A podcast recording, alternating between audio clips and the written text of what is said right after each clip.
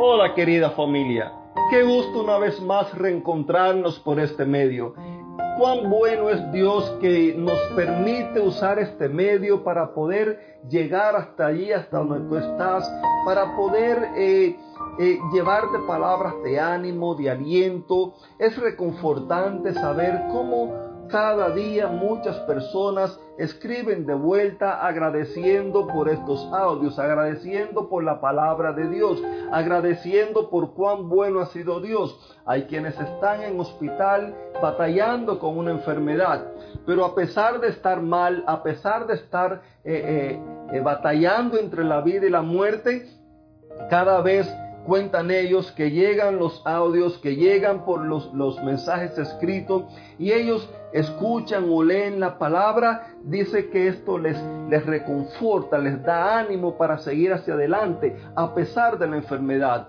Qué bueno es saber de que hay personas que han decidido de no seguir viviendo más la vida que ellos llevaban. Esa vida sin sentido, esa vida que no tenía propósito, esa vida que se convertía en puros pleitos, esa vida que, que no sabía qué es lo que iban a hacer. Ah, ahora hay personas que al conocer de Dios han decidido comenzar a conocerlo a Él, comenzar a caminar con Él y ahora su vida, eh, aún en lo poco hay algunos que me han dicho, aún en lo poco que he ido conociendo, he ido aprendiendo, ahora mi vida tiene propósito, ahora mi vida tiene sentido, ahora mi vida es una vida donde donde me levanto por la mañana con deseo de vivir, una vida donde salgo a la calle y siento que soy otra persona, que ya no valgo lo mismo, una vida donde eh, me siento amado y también a la misma vez me da el deseo de amar a otras personas. En Juan capítulo 8 versículos 42 al 47, ahí encontramos una historia.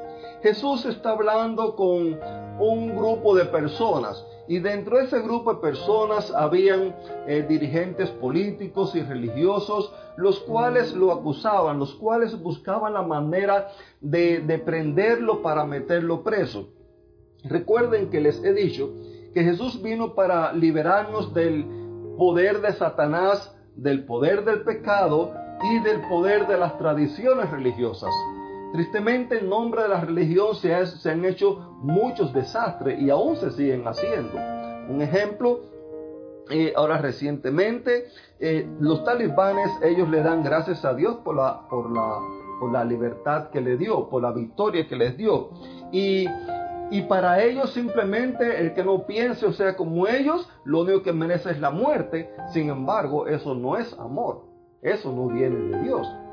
Y así nosotros podemos ver que a los tiempos de Jesús también eh, los dirigentes políticos, religiosos, se sentían amenazados ya que las personas iban detrás de Jesús. ¿Por qué?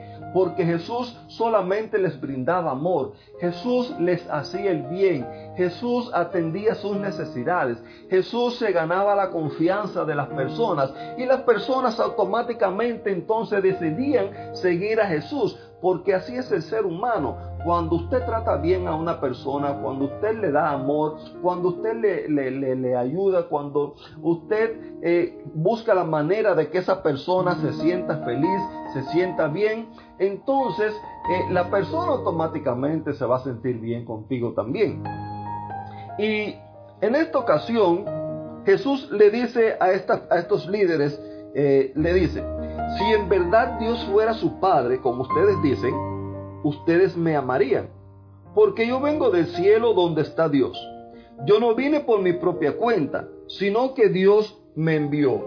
El padre de ustedes es el diablo y ustedes tratan de hacer lo que él quiere. El diablo siempre ha sido un asesino y un gran mentiroso. Todo lo que él dice no son solo mentiras y hace que las personas mientan. Por eso ustedes no pueden creer que digo la verdad. Los hijos de Dios escuchan con atención todo lo que Dios dice, pero ustedes no le ponen atención porque ustedes no son hijos de Dios. Y vamos a detenernos aquí un momento. Hay dos características que me llaman la atención.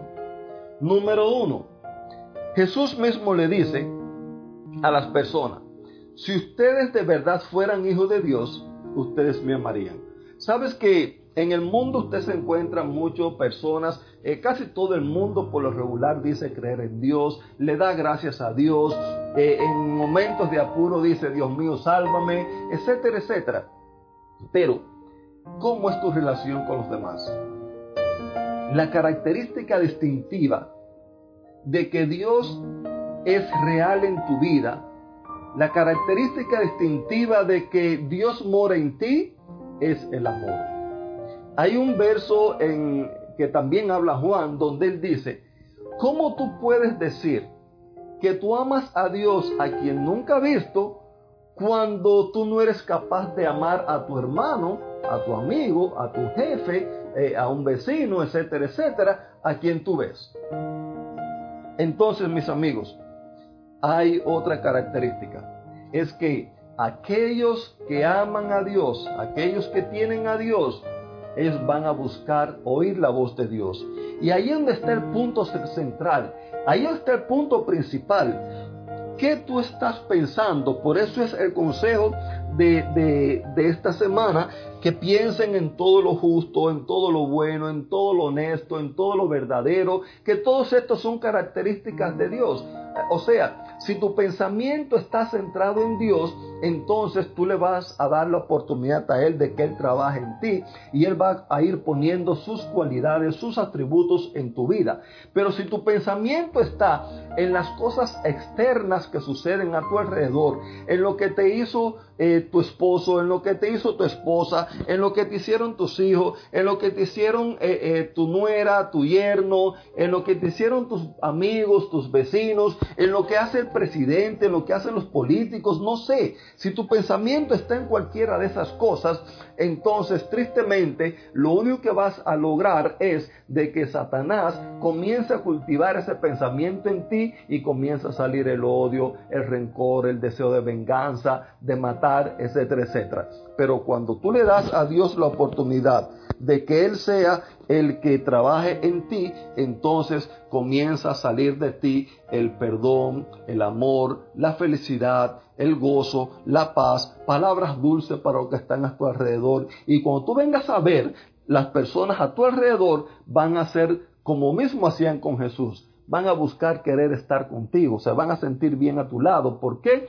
Porque en ti hay gozo, hay amor, hay paz y hay felicidad. Que Dios te bendiga y te deseo un lindo y bendecido día.